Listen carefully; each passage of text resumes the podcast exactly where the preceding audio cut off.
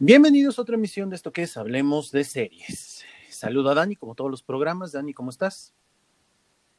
Bien, gracias. Hola a todos.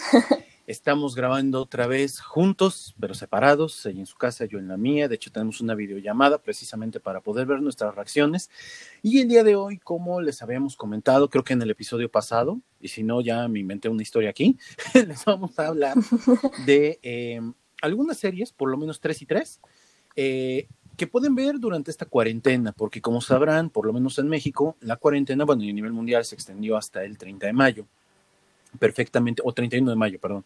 Perfectamente bien, nos da tiempo para poder trabajar con esto de este, estar, trabajar, home office y estar viendo alguna que otra serie, porque no sean mentiras, no sean este, hipócritas, todos lo están haciendo. Todo el mundo está haciendo eso. Estás chambeando acá y de, acá de fondo, de lados con el rabillo del ojo, estás viendo una serie.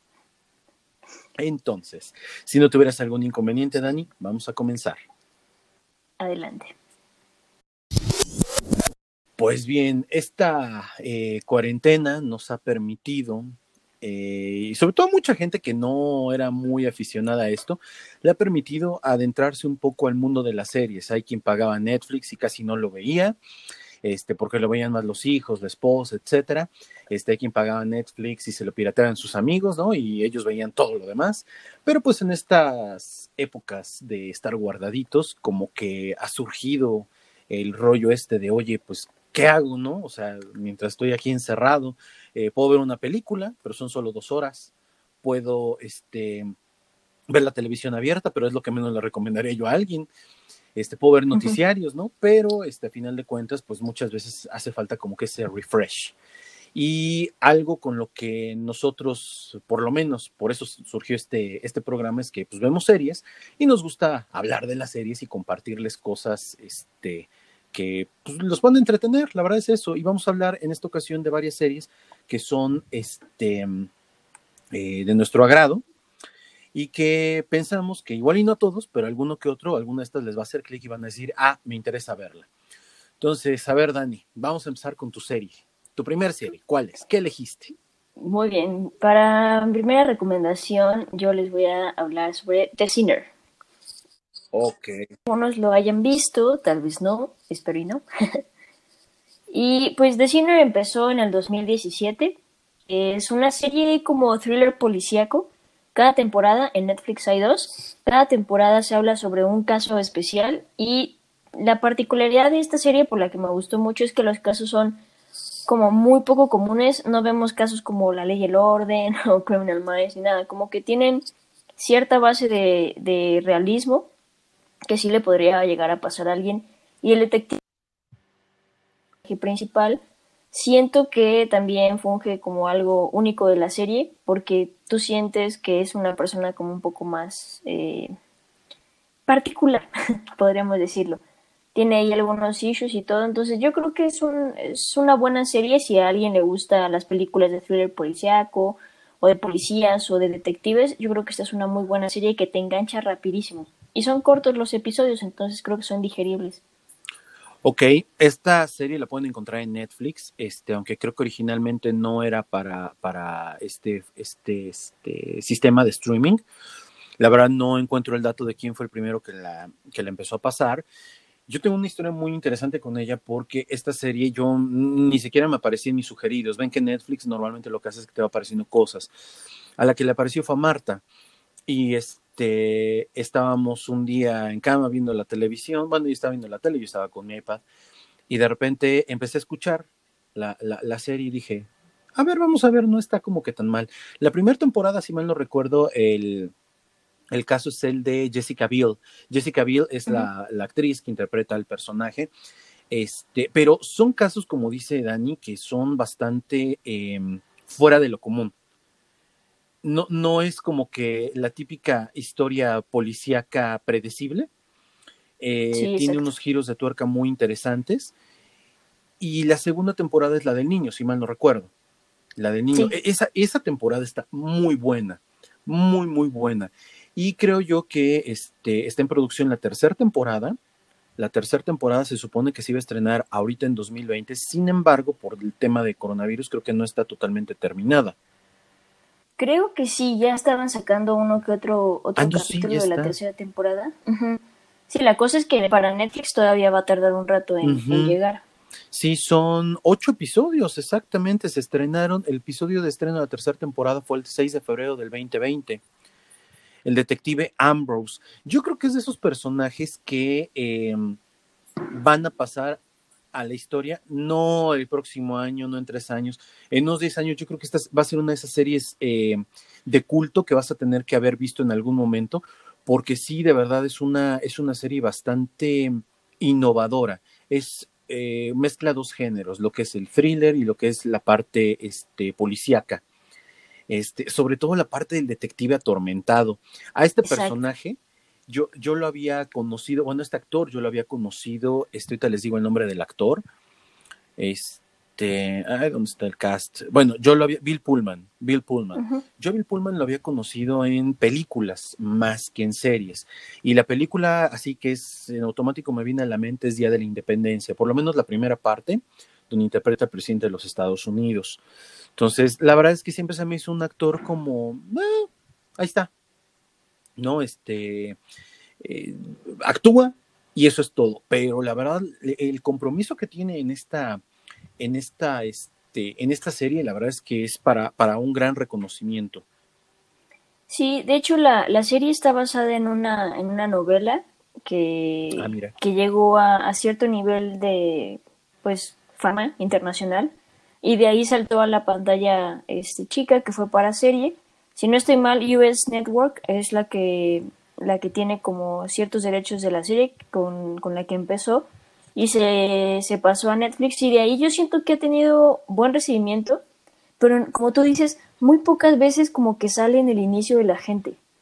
Porque yo, a mí me han dicho, no, es que no, no se ve que estaba en Netflix o algo así, ¿no? Como que no sé qué pasa con ese algoritmo que la gente no la puede, bueno, no la puede encontrar fácilmente, pero de recomendación en boca en boca ha pasado y yo siento que vale muchísimo la pena y más si eres una persona que le gustan estos, estas historias que tienen como ciertos pasadizos que tienes que estar pasando conforme va pasando la serie, porque se te vuelve más interesante la historia. Yo siento que está chida, deberían darle una oportunidad. Veo que en esta tercera temporada va a aparecer el chavo que salía en White Collar, una serie que era transmitida en Latinoamérica por Fox, Ajá. por el canal Fox. Este, ahorita les digo cómo se llama el cuate. Ay, me metí a la foto. Ah, pues sí, en la foto aparece claramente. Ahorita les digo quién es. Matt Bomer. Matt Bomer. Matt Bomer. Matt Bomer es un actor que, bueno, es considerado como un sex symbol por este, muchas mujeres. Les digo que sería en White Collar, donde interpreta a un eh, delincuente que el FBI o la CIA, no me acuerdo cómo está el asunto, lo, le perdonan, por decir de alguna manera, su condena, hasta donde yo recuerdo, lo medio poco que vi de los primeros dos episodios, y lo vuelven, ya sabes que el FBI y la CIA tienen este rollo, lo vuelven parte del equipo. Entonces, bueno, me imagino yo, o sea, es un buen actor. La verdad es que esa serie recibió buenas críticas, aunque se canceló creo que en la segunda o tercera temporada. No, la verdad no recuerdo mucho, pero creo que es un buen actor el, el cuate. Entonces creo que igual ya de estar buena esta tercera temporada. Ahí tienen una recomendación precisamente para esta época de coronavirus, este, en la que pueden trabajar y ver la serie. Además les voy a decir, técnicamente todas estas series de Netflix ya están dobladas al español. Y al estar dobladas al español, pues la verdad es que sí te alivian un tanto. El que puede estar haciendo la chamba y estando acá viendo la, la, la pantalla. Entonces, me parece muy buena elección, Dani. Tú muy bien, tú muy bien. Yay. Muy bien. Bueno, yo voy a hablarles ahora de otra, eh, otro contenido de Netflix que a mí me llegó por azares del destino. Eh, para los que no sepan, Dani y yo tenemos otro eh, podcast que se llama Hablemos de Chine. Y uno de mis amigos, que se llama Rubén, este, siempre que oye los episodios, no sé por qué no le gusta grabar su voz y dejarnos un mensaje en la aplicación. este, me, me manda WhatsApps, oye esto y esto y esto, oye, te equivocaste en esto. Eso es bueno porque da retroalimentación. Y me decía, ¿sabes qué tienen que ver? O sea, tienes que verla. Y yo, así que tengo que ver. De Tiger King. Y yo, ¿eh? ¿Qué es eso? Dije, pues a ver. Dice, mira, la serie empieza de menos Bueno, no, la, serie, más bien, la serie empieza de más y tú dices, no, pues va a ir de menos. Y la serie sigue más, más, más, más, más, más, más. Hay una gráfica que pueden encontrar en, en Google donde te dice, deseo de tener un tigre y cómo va subiendo, subiendo, subiendo, subiendo, subiendo tu deseo de tener un tigre.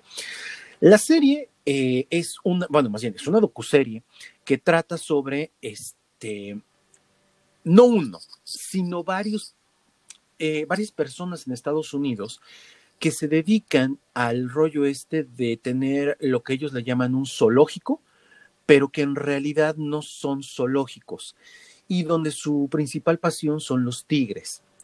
Sin embargo, sin embargo, estos personajes tienen un eh, contexto muy oscuro en torno a todo lo que hacen con los tigres. Entonces, esa es como que la primera parte. El, el personaje principal de la docuserie Así es, así es conocido, el, rey tigre. De hecho, en la actualidad está en la cárcel. Oh. Y su historia de vida, que es prácticamente el leitmotiv de toda la serie, este, te deja con la boca abierta. O sea, tú vas de asombro en asombro y dices, ¿neta? ¿Neta? ¿Neta? ¿Neta? Hasta que llega un momento y dices, no, no mames, esto es irreal. Buscas la información en Google y dices, no, no manches, esto es real. O sea, de esas cosas que uno dice, no, no puede ser, o sea, la realidad supera la ficción y esto está súper bien documentado. Se toca el tema de, los, eh, de la protección de los derechos de los animales y cómo también esto pudiera ser una pantalla para lucrar con los animales. Se toca el tema de la política, este, se toca el tema de, de la homosexualidad. Este, hay muchos, muchos temas. A mí me decía eh, Rubén que esta serie en Alemania la, la pusieron de corridito Acá nos fueron liberando episodio por episodio. De hecho, a mí me falta ver el episodio 8 porque lo liberaron hace dos o tres semanas para, para México, si mal no recuerdo. Entonces no lo he podido ver. Pero la verdad es que la serie es un deleite en toda la extensión de la palabra. Uno de repente llega a pensar, ay no, ¿cómo crees? No, no pasó. Pero se los juro, si tú buscas en Google dices, no manches, esto es real ocho episodios de aproximadamente 50, 60 minutos que te van a dejar enganchadísimo y con las ganas de quiero un tigre. No compren un tigre. No, por favor. Sí, bastante recomendable, bastante, bastante recomendable. De hecho, inclusive en español o en inglés, la verdad es que las, las dos formas de verla está muy bien. Y ustedes saben que a mí no me gusta ver las cosas en español. Pero normalmente cuando estoy comiendo y estoy viendo la tele, este, pues en español es más fácil que le vaya yo captando, porque de repente o cómo leo o cómo oigo, ¿no? Así en, otro idioma y lo traduzco en mi cabeza. Entonces, bastante recomendada, la encuentran en Netflix. Creo, creo yo, salvo lo que tú digas, pero creo que Netflix ha encontrado un segundo aire en las docuseries. Completamente. También una de mis recomendaciones que se las voy a dar después también este, viene por parte de Netflix y creo que ya sea que él produzca las series o ya sea que encuentre las series de otros este, sistemas de streaming o de... Como que ha tenido un ojo un poquito más crítico para ese tipo de cosas, le ha puesto más atención y le ha funcionado. Exactamente. Sí, y, y, y te acuerdas, creo que lo, lo platicamos en el programa ese que intentamos hacer como de prueba, transmitiendo en vivo y a todo color eso. Este, de repente a Netflix, no sé qué opine el público que nos está escuchando, de repente le pasó que daban billetazos para producciones y uno de los grandes problemas que yo siempre, eh, bueno, que he encontrado es que hay producciones que dices, neta, pagaste tanto por esta porquería. Sí, de hecho, yo me imagino a los creativos viendo la cartera o a los directivos y, y no sé en qué momento en su cabeza dijeron, va, esto vale, pues no sé, unos 30 mil dólares más, tal vez. Depende de la producción, pero hay unas que sí ves una. que se ve que tienen bajo presupuesto y que también no dan para mucho. Sí, la verdad es que creo que en esta Netflix sí se la borró. Digo, se la, se la voló. Y creo que sería importante también que en algún momento hagamos un programa de las lecciones que Netflix le ha dado a la tele, bueno, que le dio a la televisión tradicional. Ya hablaremos, ya en algún momento habíamos hablado también en Hablemos de Chile, precisamente del futuro del cine. Debemos hablar también del futuro de la, de la televisión, porque la televisión en algún momento, como la conocimos, o con la tele que yo crecí por lo menos, va a desaparecer en algún momento. Los puristas dirán que no, pero los números, porque este es un negocio de números, te dice otra cosa totalmente diferente. Será un buen debate, la verdad, yo creo, porque sí, este, yo tengo ahí mis puntos divididos, ¿no? A la a lo mejor no desaparece, pero ¿cómo, ¿cómo será la evolución de la televisión? Que evidentemente la estamos viviendo hoy, va a estar interesante. De hecho, te voy a invitar porque vamos a, voy a hablar en uno, en otro podcast que ahora estoy haciendo, que se llama Hablemos de, este, para hablar precisamente de los trabajos que van a venir después de esto que pasó con el tema de coronavirus y, y cuál va a ser el contexto. Y está interesante la perspectiva que tú tienes, porque tú eres más joven, yo soy más grande. Mi trabajo es muy diferente a los trabajos, por ejemplo, que tú puedes tener o que vas a tener o que tienes en este momento y cómo mucha gente no se ha sabido adaptar. Sí, Pero ya te, ya te diré, ya te diré en qué momento lo grabamos. perfecto. Este, ¿A quién le toca? Te A toca mí. a ti. Eh, yo me voy a saltar de plataforma. Esta serie que les voy a recomendar está en Prime Video. Si no tienen Prime Video, eh, probablemente sea una buena oportunidad para que le den sus siete días gratis. Se convenzcan, si no, pueden encontrar por otro lado. Pero la serie, la serie que les voy a recomendar se llama The Good Doctor. Esta serie eh, trata sobre un chico autista que quiere ser doctor y que llega a ser este cirujano y todo. ¿Qué es lo especial de esta serie? Yo creo que tiene varios puntos especiales. Uno principalmente es el actor. Yo admiro mucho a este actor porque siento que es uno de los pocos que existen en Hollywood que, que realmente se mete en su papel y busca darle la esencia a, a, a quien está interpretando. Es Freddie Highmore. Lo, lo vimos también en Bates Motel. Eh, yo siento que fue una, una buena serie. No la terminé de ver porque, no sé, no me, no me atrapó mucho, pero él como personaje me gusta mucho. Tiene en su currículum bastantes trabajos que puede presumir sin problema. En esta de Bates Motel trabajó con Vera Formiga, que a mi gusto es una buena actriz dentro del- de la televisión. mamá, ¿no? Ajá. Sí, Ok. y también en Charlie la fábrica de chocolate, en película dirigida por Tim Burton. Este también. Eh, las crónicas de Spider. También. No sé si han tenido oportunidad de ver. Yo esa película la vi y la verdad se me hizo muy buena película.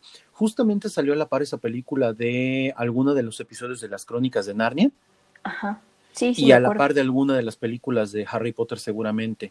Este, y creo que es una muy buena película y era más chico, obviamente, era un niño. Y la verdad, le- le- el papel le quedó como anillo al dedo. Sí, eh, yo siento que ha tenido una carrera bastante buena, ha sabido escoger sus, sus este, proyectos y este le ha salido muy bien.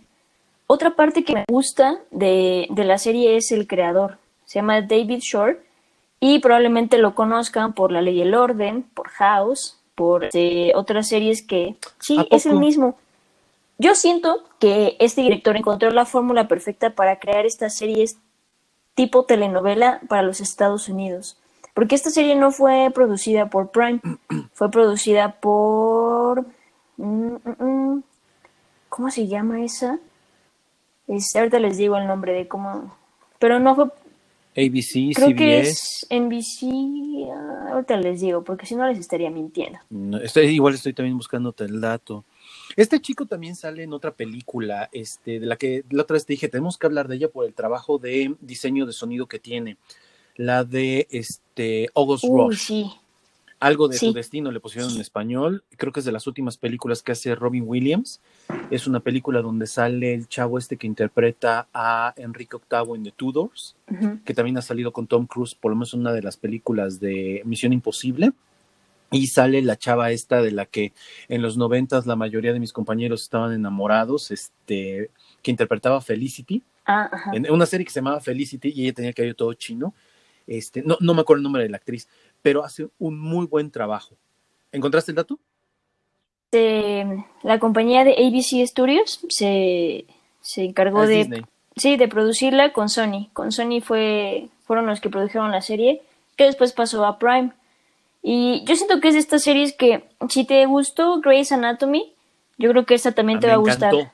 Entonces te puede te va a encantar esta también, porque tiene Fíjate esta que- parte de, perdón. No, a ver, te digo, te digo. No, no, no, dile, dile. Fíjate que a mí, eh, ahorita que estoy viendo el creador, yo, bueno, yo la verdad, o sea, no sabía este, que David Shore era el creador también de House. Sí. Eh, yo tengo muchos problemas con House, muchísimos problemas con House, pero hay algo que me parece muy interesante que, que la serie de House trabaja, lo poco mucho que he visto, porque la verdad es que nunca me he sentado a ver una temporada completa, algunos episodios que llegué a cachar, eh, es que tiene una parte que ojalá y dentro de los servicios de salud en México se retomaran. Siempre que hay algo difícil con lo cual hay que trabajar, eh, los, se sientan y lo discuten.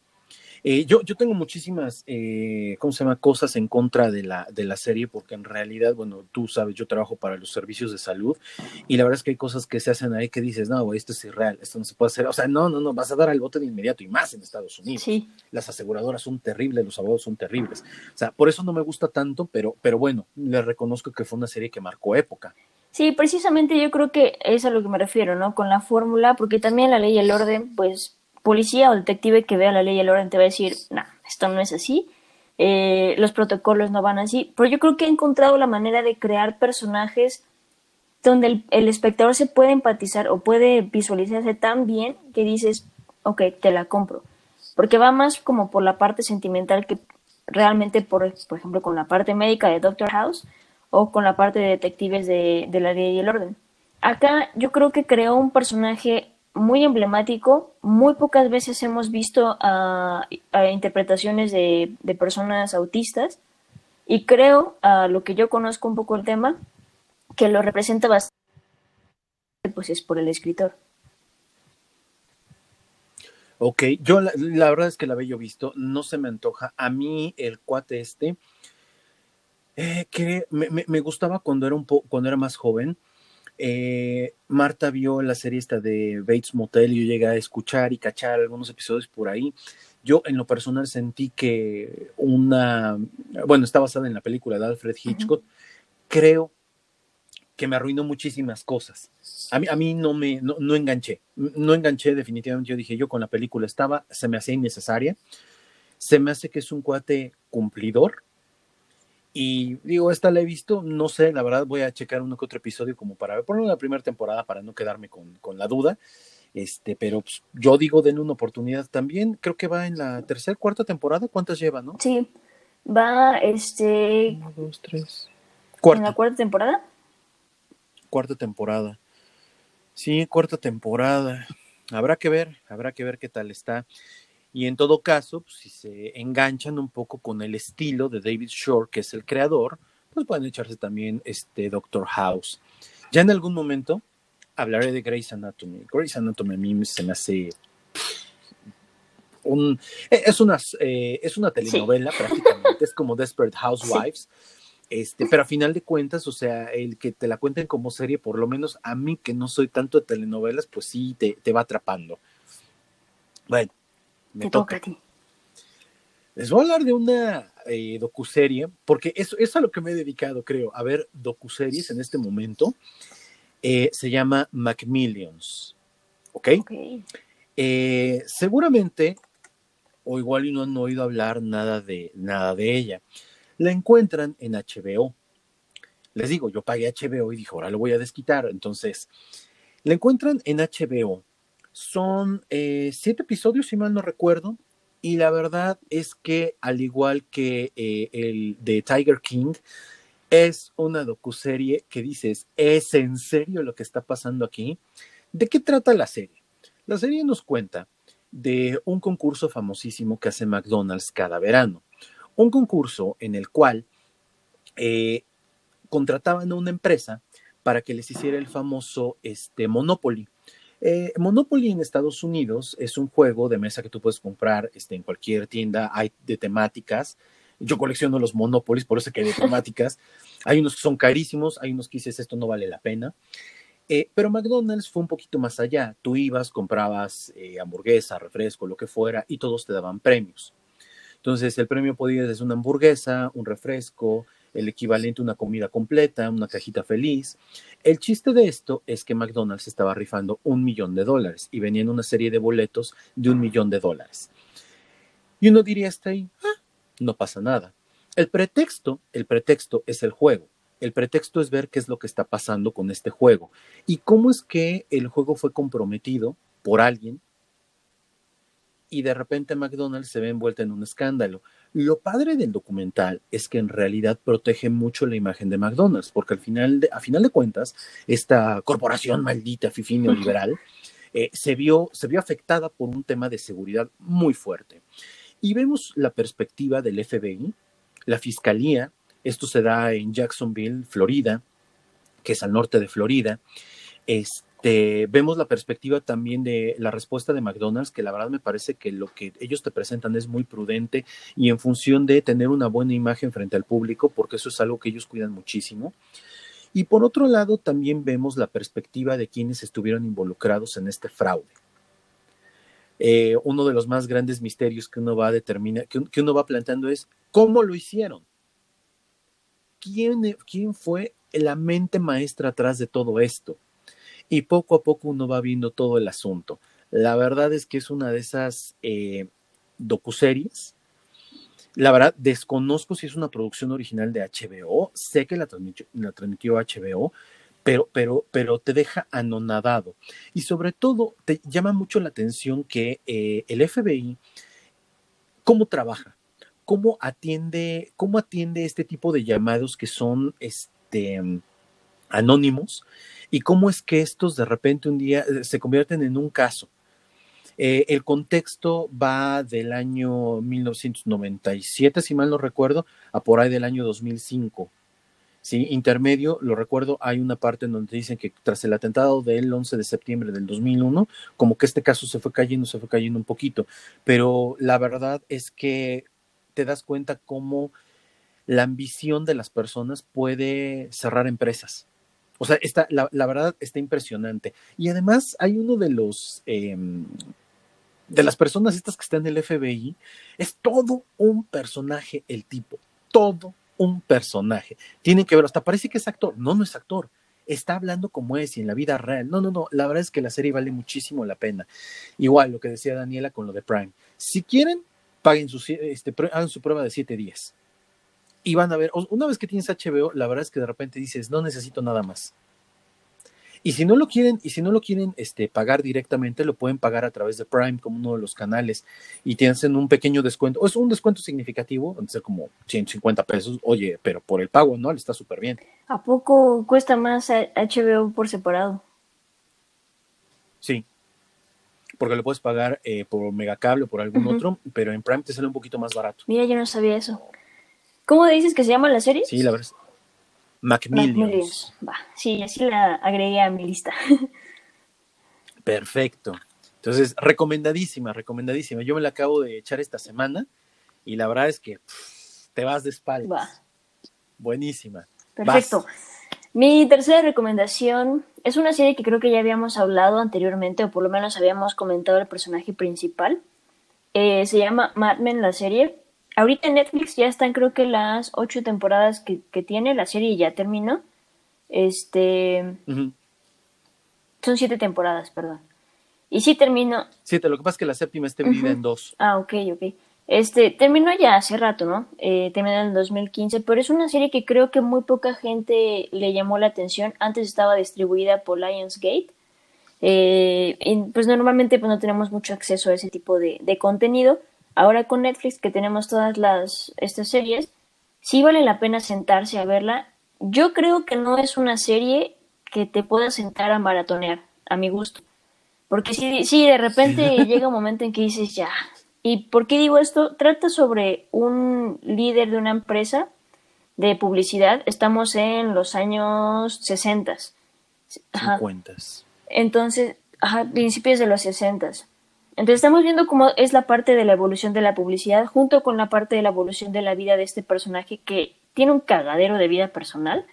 Entonces es un poco interesante cómo va evolucionando todo esto junto con o paralelo a también la evolución de la publicidad. A quien le guste la publicidad, el diseño, toda esta industria, creo que es una serie muy buena que te puede adentrar un poquito a cómo es que se trabaja dentro de este tipo de empresas. No se trata completamente de esto, porque llega un punto en donde nos centramos más en la vida personal de Donald Draper, que es el personaje principal, pero de todos modos sí hay ciertos momentos, eh, highlights, donde tú ves cómo, cómo es que funcionan este tipo de empresas. Creo que, que es una de las series con un cast bastante interesante. Como Don Draper tenemos a John Hamm, que a mi gusto es buen actor, o por lo menos aquí cumplió. Y vemos a el inicio de la, sí, yo podría decir que es el inicio de la carrera de Elizabeth Moss, donde se despegó completamente y empezó a, jalar un poco más de la vista de los productores y directores. Y yo creo que a partir de ahí empezó a hacer un poco más de renombre dentro de la industria. De hecho, esta serie ha sido tan, tan aclamada que hay un intro de Los Simpson en donde hacen el inicio de Mad Men. Yo la primera vez que lo vi dije, nunca había visto la serie. Yo la empecé a ver muy tarde, la empecé a ver por ahí de la quinta temporada, fue que me empecé a enganchar. Y vi el episodio y dije, ¿dónde he visto esto? ¿Dónde vi esto? Era distribuida por Lionsgate, pero era show, Showtime, que es una subsidiaria, si mal no recuerdo, de, o de Cinecanal o de HBO, una cosa así. Yo esta serie, la verdad es que, ahí, ahí sí voy a diferir contigo. Yo esta serie me, me, la puedo, me puedo sentar ahorita y acabar pasado mañana y echarme no, manche, yo no. Me encanta la serie. ¿Sabes qué? ¿Sabes qué me pasa con la serie? Digo, para, para, para los que no la hayan visto, puta, te dan ganas de estar todo el tiempo con un whisky y con un cigarro. Es, es, es, es, de las cosas, es de las cosas por las que no lo haría yo, porque todo el tiempo estoy pensando subliminalmente, o sea, es tan buena que subliminalmente digo, quiero un whisky o un old fashion. Este, quiero, quiero un cigarro, unos Lucky Strike. La verdad, la verdad es que les voy a decir algo. Em, he dado materias de mercadotecnia en mi faceta de profesor. Eh, y normalmente, muchas veces yo lo que les digo a los chicos, miren, eh, principalmente a la gente de comunicación, más que a los de merca, les digo a los de comunicación, mira, tú en realidad creo yo, donde más te puedes desarrollar es en el ámbito de publicidad. La mercadotecnia es algo que es más hacia la es más cuadradón de repente, es más de talacha, pero en la publicidad tú puedes hacer comerciales, puedes hacer mil y cosas, pero mucho lo que se hace en publicidad es lo que hacen en estas oficinas y en este ejemplo, el copywriting. Y el copywriting es siéntate y escribe siéntate y dibuja, siéntate y ahora hazlo en la computadora, dame una idea, véndeme una idea, relacionala con un concepto, relacionala con un adjetivo, o sea, hacen cosas muy, muy padres que muchas veces en las empresas de mercadotecnia, por lo menos donde tú y yo vivimos, pues no se hace. O sea, es real, eso no, se hace, eso se hace en las empresas grandes. Entonces, eh, nos cuenta la historia de la gente de Madison Avenue, que es la calle de la publicidad en la ciudad de Nueva York, por eso les llaman Mad Men el personaje de Don Draper, mira, a ver, vamos a verlo así. Desde el punto de vista de una mujer y desde el punto de vista de un hombre. Desde el punto de vista de un hombre es, wow, mames, qué vida tan cabrona tiene este güey. Desde el punto de vista de una mujer, está bien diferente, ¿no? Pero te hace un retrato bastante claro de lo que eran los suburbios, ¿no? Donde tenías a tu, a tu familia en los suburbios y vivir en la ciudad el departamento en la ciudad por si te tenías que quedar. Una época totalmente diferente. Tiene un diseño de producción envidiable, esa es la realidad. Las oficinas, el sonido de las secretarias. Hay algo que a mí me encanta. La parte de las secretarias y cómo dices, bueno, o sea, yo lo pensé así. ¿Quiénes sacaban la chamba en esa época, independientemente de que fuera gente de la Madison Avenue, las mujeres? Hay un personaje este, que es la jefa, bueno, en las primeras temporadas, por lo menos en las primeras tres, es la jefa de la oficina y ella es prácticamente la que mueve todo y acomoda a todo mundo, entre ellas a Peggy Olsen, que es esta Elizabeth Moss. Este, Elizabeth, Moss. Elizabeth Moss, Elizabeth Moss. Este, wow, increíble el personaje. La idea de eh, esta idea que está en toda la serie de el sexo a cambio de poder y cómo juegan sus cartas de una u otra manera, la verdad es que es muy, muy buena. Otro personaje entrañable que interpreta en las películas de Iron Man, ah, el papá de, de Tony Stark. Este, este, en la serie se llama Roger este, Sterling. Roger Sterling no, es ídolo. Está cañón del güey. Todo el tiempo, todo el tiempo está ebrio, todo el tiempo está fumando y todo el tiempo anda seduciendo mujeres. Está cañón del güey. Sí, la verdad es que eh, en lo personal yo disfruto muchísimo, muchísimo la serie. Me gusta. Esta es una de las series que también hay que anotarlo para otro programa. En algún momento vamos a tener que hablar de las, de las series que son polémicas por su final. Esta es muy polémica por el final, junto con Lost, junto con Échale más a la licuadora de las series que fueron muy buenas y que no supieron finalizar. O que yo lo veo diferente. Yo más bien pienso, series que fueron muy buenas tuvieron el final que necesitaban, pero que no le dieron al fanbase lo que querían. Sí, la verdad es una serie recomendadísima. Todo, La música, no, no, no, por, por donde sea. Aparte, ¿sabes qué? Bueno, me gusta mucho ese periodo histórico de Estados Unidos, la relación que te dan con John F. Kennedy, la muerte de Marilyn Monroe, este, ¿cómo se llama? La, la campaña de Nixon. Creo que... no, no, no. Exacto, creo que logran, o sea, al final de cuentas, como todo eso influye en el mundo de la publicidad y todo, saben muy bien relacionarlo y saben muy bien llevar. Es una serie que realmente está muy bien pensada y muy bien escrita. Tiene un buen personaje, aunque muchos este, probablemente difieran. Don Draper se me hace muy buen personaje. Creo que tiene estas, esta división moral y esta división este, del corazón y todo, que luego lo ponen aprietos bien cañón. Entonces, no sé, yo siento que es una serie que realmente, yo no sé por qué te la puedes echar de, de corrido, yo no puedo, la verdad. Pero bueno, si también ves Grey's Anatomy. No, yo sí, sí, la, la serie me, me encanta. Igual Grey's Anatomy la puedo echar así de corrido. A Grey's Anatomy hoy no la voy a meter. Después voy a hablar de Grey's Anatomy. Porque Grey's Anatomy merece un capítulo aparte. Creo que esta fue su última temporada, va a ser su última temporada. La verdad es que es una serie ah. muy buena muy, muy buena. Es una muy buena telenovela. La verdad es, una, muy, buena, telenovela. O sea, en formato de serie, pero es muy buena. Mira, ¿algo más que quieras decir de, Mad Men? Ok, iba yo a decir otra serie, pero la voy a agregar como mi plus. Precisamente porque quienes ven esta serie, yo les recomendaría que a la par fueran campechanando con otra, que se encuentra también en Amazon Prime. Marvelous Miss Maisel. Marvelous Miss Maisel es una serie que recién que yo compré el servicio de Amazon Prime, me apareció y dije, pues a ver qué tal. Le puse play. La actriz, yo dije, yo esta la he visto en algún lugar, en algún lugar. Es Rachel Brosnan. Rachel Brosnahan, Brosnahan o Brosnan. Este, ella apareció, la penúltima serie que tuvo fue la de este, House of Cards, interpretando a Rachel, uno de los personajes que es centrales en el plot del asesinato de uno de los, este, ¿cómo se llama? Este congressman en la historia de House, de House of Cards, que también hablaremos de ese después. Este, y ella, si mal no recuerdo, estoy tratando de buscar crédito como actriz. Creo que ella salía en 13 a los 13. Creo que es ella. Ah, caray. Ay, no me acuerdo si es ella, la niña de los 13. Este, ahorita va a buscar. La, película donde es una niña que luego se convierte en adulto de 30 o. Ah. No, 13, no, no, no, ese es 13 eh, into 30. Eh, 13 es una película en donde la niña viene de ser toda una niña súper de calificaciones y todo, y de repente cuando entra al high school, este, empieza a tener este despertar sexual ah. muy, muy tremendo. Este, pero a ver, ahorita, ahorita lo busco, ahorita lo busco a ver si, si me aparece. La actriz en House of, House of Cards hace una interpretación de una prostituta y párale de contar, ¿no? Es un buen trabajo, lo que quieras. Y de repente me aparece acá. Es la historia de una mujer que inicialmente apoyaba a su esposo en un sueño que él tenía de convertirse en stand pero El stand-up, para los que no lo sepan y crean que es algo nuevo y que me hartó Richo Farrell, pues es algo que se lleva haciendo muchísimos años en Estados Unidos, la famosa pared de ladrillo, como la que yo tengo en la videollamada que tengo con Daniela, este, eh, en donde los, los comediantes iban a hacer sus pininos iniciales, en donde contaban chistes y todo. El marido quiere ser una, un stand-upero, pero resulta ser que el tipo es malísimo pero ella lo apoya en todo, ella es como su, su manager, etcétera.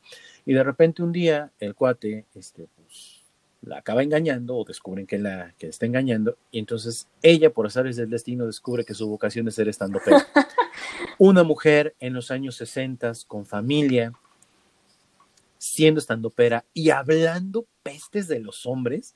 No, no, no, la, la serie es, es increíble por donde la quieras ver. La verdad es que a mí, a mí me atrapó, tiene también un diseño de producción muy bueno y es ver otra cara de lo que es Nueva York en una época muy similar a esto. Obviamente con, con es una serie de comedia eh, pues no, no negra, es, es, más sarcasmo, ¿no? Dentro de todo. Y sale el actor que interpreta a Shazam, por lo menos en la segunda temporada. Este, ay, ¿cómo se llama? Ahorita les digo cómo se llama el chavo este. Eh, no, el, que interpreta, el que interpreta al esposo en la primera temporada es Michael Sagan. El cuate este es. Ay, no me aparece aquí. Ah, también sabes quién sale interpretando el papá de ella, Tony Salahu, quien en algún momento tuvo una de las series más importantes de Estados Unidos, que era este oh. Monk. el detective este súper limpio, súper todo. Ay, espérame, ¿dónde está el cuate este? Que también tiene una historia el papá y la mamá, este, ahí muy, muy extraña. Este, el papá se casó con una francesa que conoció durante la guerra y tiene, tiene una historia muy interesante. Es una eh, serie que rompe algunos paradigmas de lo de la época. Zachary, Zachary, ay, no lo encuentro. Debe de andar por acá. Bueno, ahorita, ahorita busco el, el, nombre. La verdad es que la serie vale muchísimo la pena. Creo que acaban de estrenar la tercera temporada. Creo. La verdad no estoy muy seguro porque me quedé hasta la segunda temporada. Este pero la verdad es una serie que no te puedes perder, perder directamente. En Estados Unidos fue producida por el canal USA y la verdad es que esta serie en el 2017 que apareció ganó una serie de premios Emmys este, que, que no hubieras esperado. Es una joyita por ahí que debes de ver. En IMDB tiene una calificación de 8.7. La verdad es que la, la, serie vale muchísimo la pena, muy recomendada. Perfecto. No sabía que trataba de un, de un estando, pero Pensé que era un rollo más romántico, ahí medio. No sé. Mm, sí, sí hay un, hay un tema de un drama familiar ahí, pero la verdad es que está centrado en esta idea de, de la liberación femenina este, de la época, pero desde el punto de vista de una mamá. Hay, hay una parte en la, al inicio de la serie donde ella eh, es, la, es la esposa perfecta. Antes de que el esposo se levante, ella ya se paró a maquillarse, se mide mide su, este, su brazo para que no le haya crecido en engordado, se mide la cintura, todos los días lleva un registro ideal. Después de que hay un, un, punto de inflexión en la relación de pareja, ella deja de hacer todas idioteces y se dedica a ella y se dedica a tratar de, de, de ser una mujer de los nuevos tiempos. La verdad es que vale muchísimo, muchísimo ah, la pena. También lo voy a agregar a la lista, suena bien. Vas, entonces, eh, te toca. ¿Quién es tu... Mi serie, mi bonus para, para todos ustedes, amantes del fútbol. Netflix acaba de, de, lanzar una serie que yo considero bastante buena.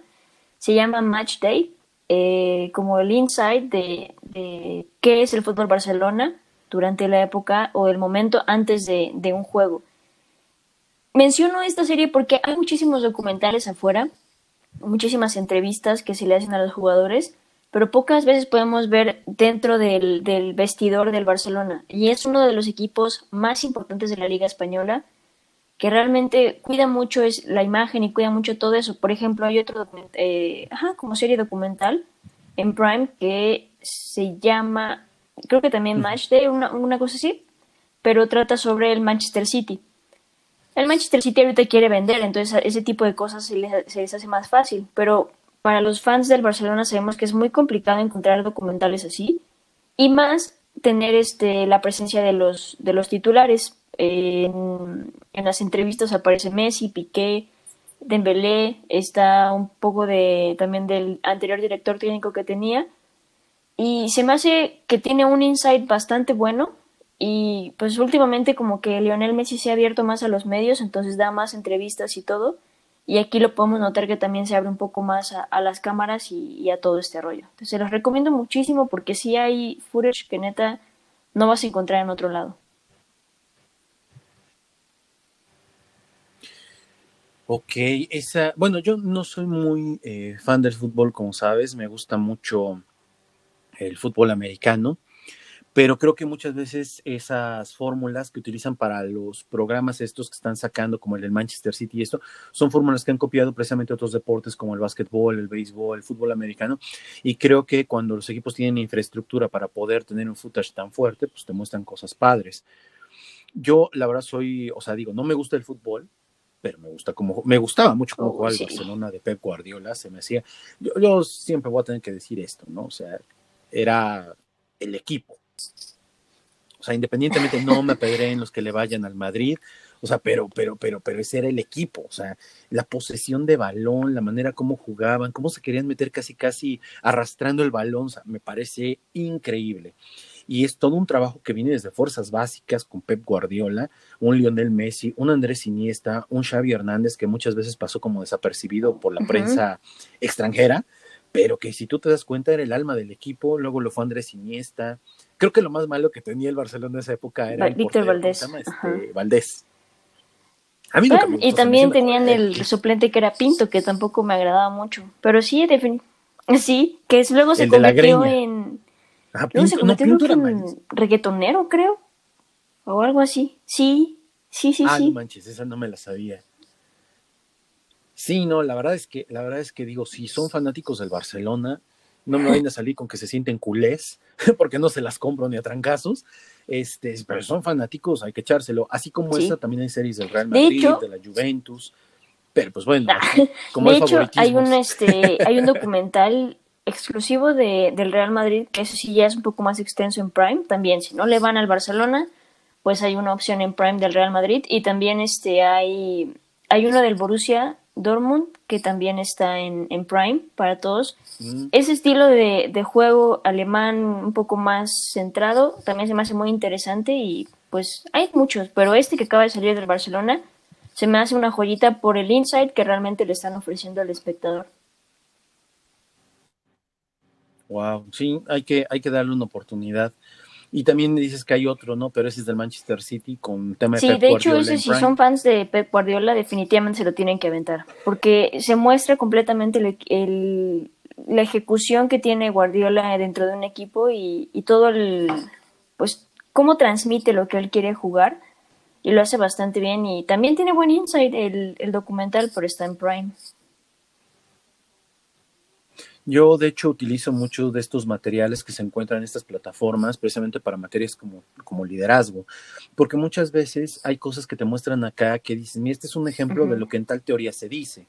¿Por qué? Porque mira, aunque no lo está aplicando como la teoría te lo está marcando, o sea, es lo que se está haciendo. A mí me gustan mucho estos, les vuelvo a repetir, a mí un poco más de americano, porque tienen muchas lecciones de vida que a veces en los equipos, en las empresas, no se logran ver tanto porque no se perciben como un equipo de alto rendimiento, que a diferencia de que tienes que trabajar el músculo, pues tienes que trabajar el cerebro, tienes que trabajar las relaciones interpersonales, etcétera. Muy bien, hay que darle un chance. Sí, el 29 de abril se estrenó. De hecho, hay otra que, que de esa, esa, tenemos que hablar una vez que haya acabado la primera temporada, si es que va a haber más, que es la de los uh, toros de Chicago y de Michael Jordan. Tenemos que hablar de esa porque ahí sí que me lo debate el que quiera. Él es el mejor jugador en la historia de la NBA. Ya soltó el bombazo.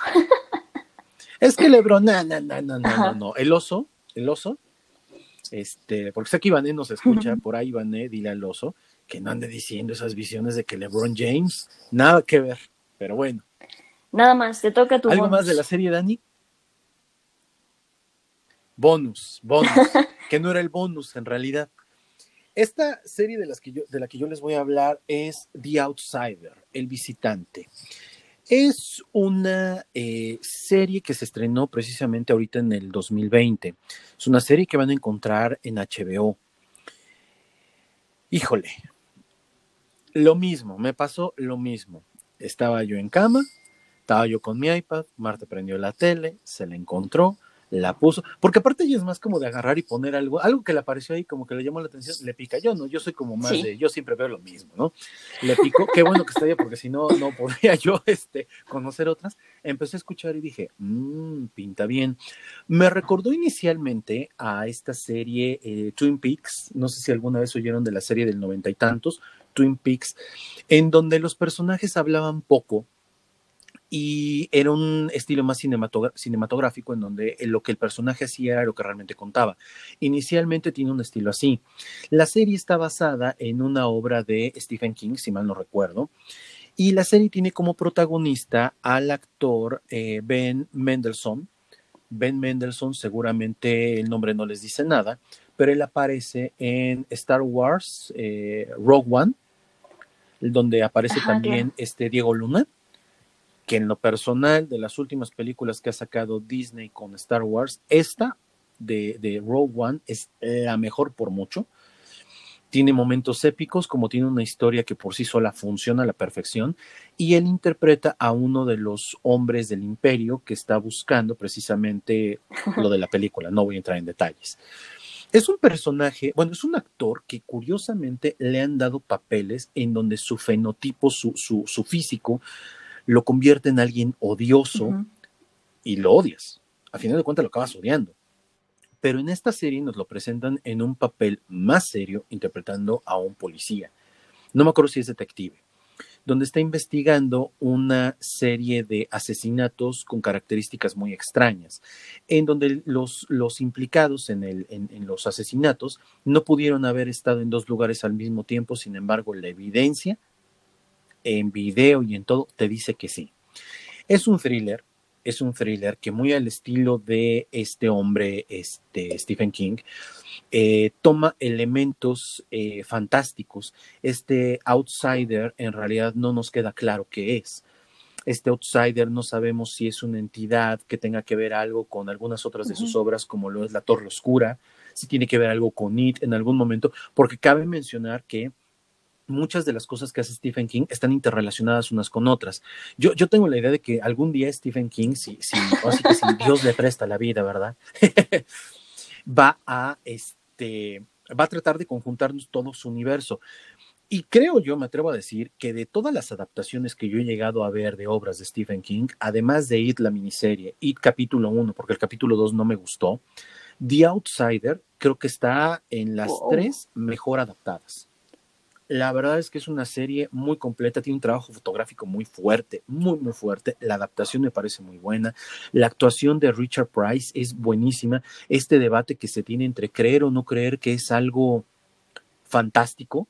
Es como la, ayer estaba yo viendo este, Guerra Mundial Z y cuando este cuate va, es bueno, eh, Brad Pitt va a Israel y le pregunta al cuate este que amuralló la ciudad, o sea, ¿cómo? ¿Les dijeron zombie y creyeron? Pues sí, o sea, ese debate que este cuate tiene para creer que lo que está pasando es real o no es real, a mí me parece muy, muy bueno. Y la manera como te van narrando y vas tratando de descubrir qué es lo que pasa, la verdad es que la serie está muy bien hecha. No te voy a decir que es una serie de, de, que va a ser de culto, así, pero es una serie que te va a entretener a lo largo de sus, que son 12 ah, capítulos, si mal no recuerdo.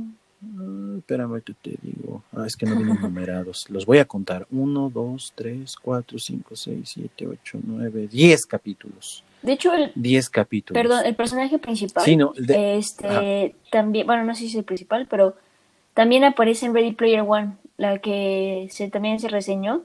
También. Exacto, exacto. Ah, es, es, es, importante, échense, hablemos de Chine, donde Daniela nos habla de este Ready Player One, la penúltima película de Steven Spielberg, y donde este hombre, es penúltima porque hay otra en producción, este, donde este cuate, como les dije, que se llama Ben. este, Ben Mendelssohn, es el antagonista de los, bueno, del grupo de chavos de la película de Ready Player One.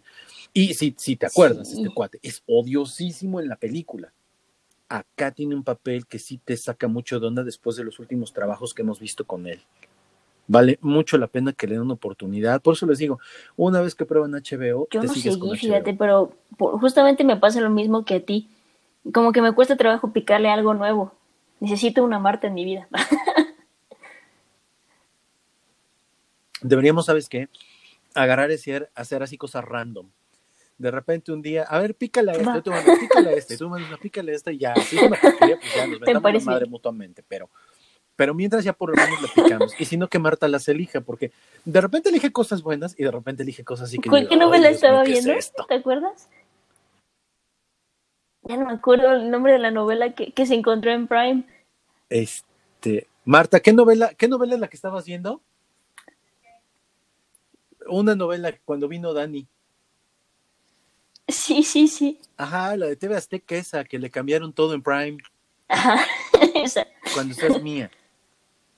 O sea, para, para quien nos esté escuchando, este, la voz de nuestra conciencia, Marta, ha visto esa telenovela fácil unas cinco o siete veces, ya lo oyeron gritar, cinco, cinco o siete veces. Acaba de decir que Diego Basañez es un papi. Dios mío, cinco o siete veces desde que nos conocemos, y miren que nosotros andamos desde el 2008, contando, ¿no? Y ya estamos casados y todo. Y de verdad, esa, yo, digo, esa, porquería es eterna. Está basada en Café con Aroma de Mujer. De hecho, deberíamos hacer en algún momento un programa sobre telenovelas. Y te voy a decir por qué. hay telenovelas. O sea, últimamente la gente te dice, no, es que la tele te idiotiza. A ver, las telenovelas formaron parte de la cultura mexicana y hay productos eh, telenovelescos que son cosas que dices, wow, muy buen trabajo. Muy buen trabajo. Nada más. ¿Tienes uno más? ¿Un bonus? ¿Nada más? Bueno. Entonces, ya les dimos. Seis, ¿no? ¿Que fueron siete u ocho? No, cuatro y cuatro. Fueron ocho. ocho. ¿Seis? Ocho. Ocho series con las que se pueden entretener en esta cuarentena. Ninguna de las que les acabamos de decir es para niños. Por favor, evítenlo, porque estas son series con temáticas un poco más fuertes. Algunas sí. Demasiado fuertes, diría yo. Ahora que si quieres asustar al niño, échate The Outsider, ¿no? Y pues vas a ver que va a dormir contigo durante tres, cuatro semanas.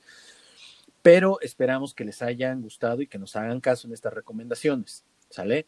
Eh, nos vamos a dar la tarea muy difícil de estar viendo más series para que ustedes este, las, las, eh, las puedan disfrutar y luego les estaremos recomendando algunas otras. Entonces, Dani. Nada más, que, nos sigan en redes este sociales, que nos digan qué es lo que, que haremos o, o qué serie también nos recomiendan ustedes y pues ya, para echarlas. Perfecto. Síganos de preferencia, sí, en redes sociales y todo, pero dense un chapuzón en www.hablemosdeseries.com, que es la manera más sencilla de encontrarnos de todas las demás, porque por un tema de que alguien ya había elegido el nombre en redes sociales, este, pues, ah, es un desmadre esto. Pero ahí van a poder encontrar nuestras diferentes redes sociales para que nos contacten.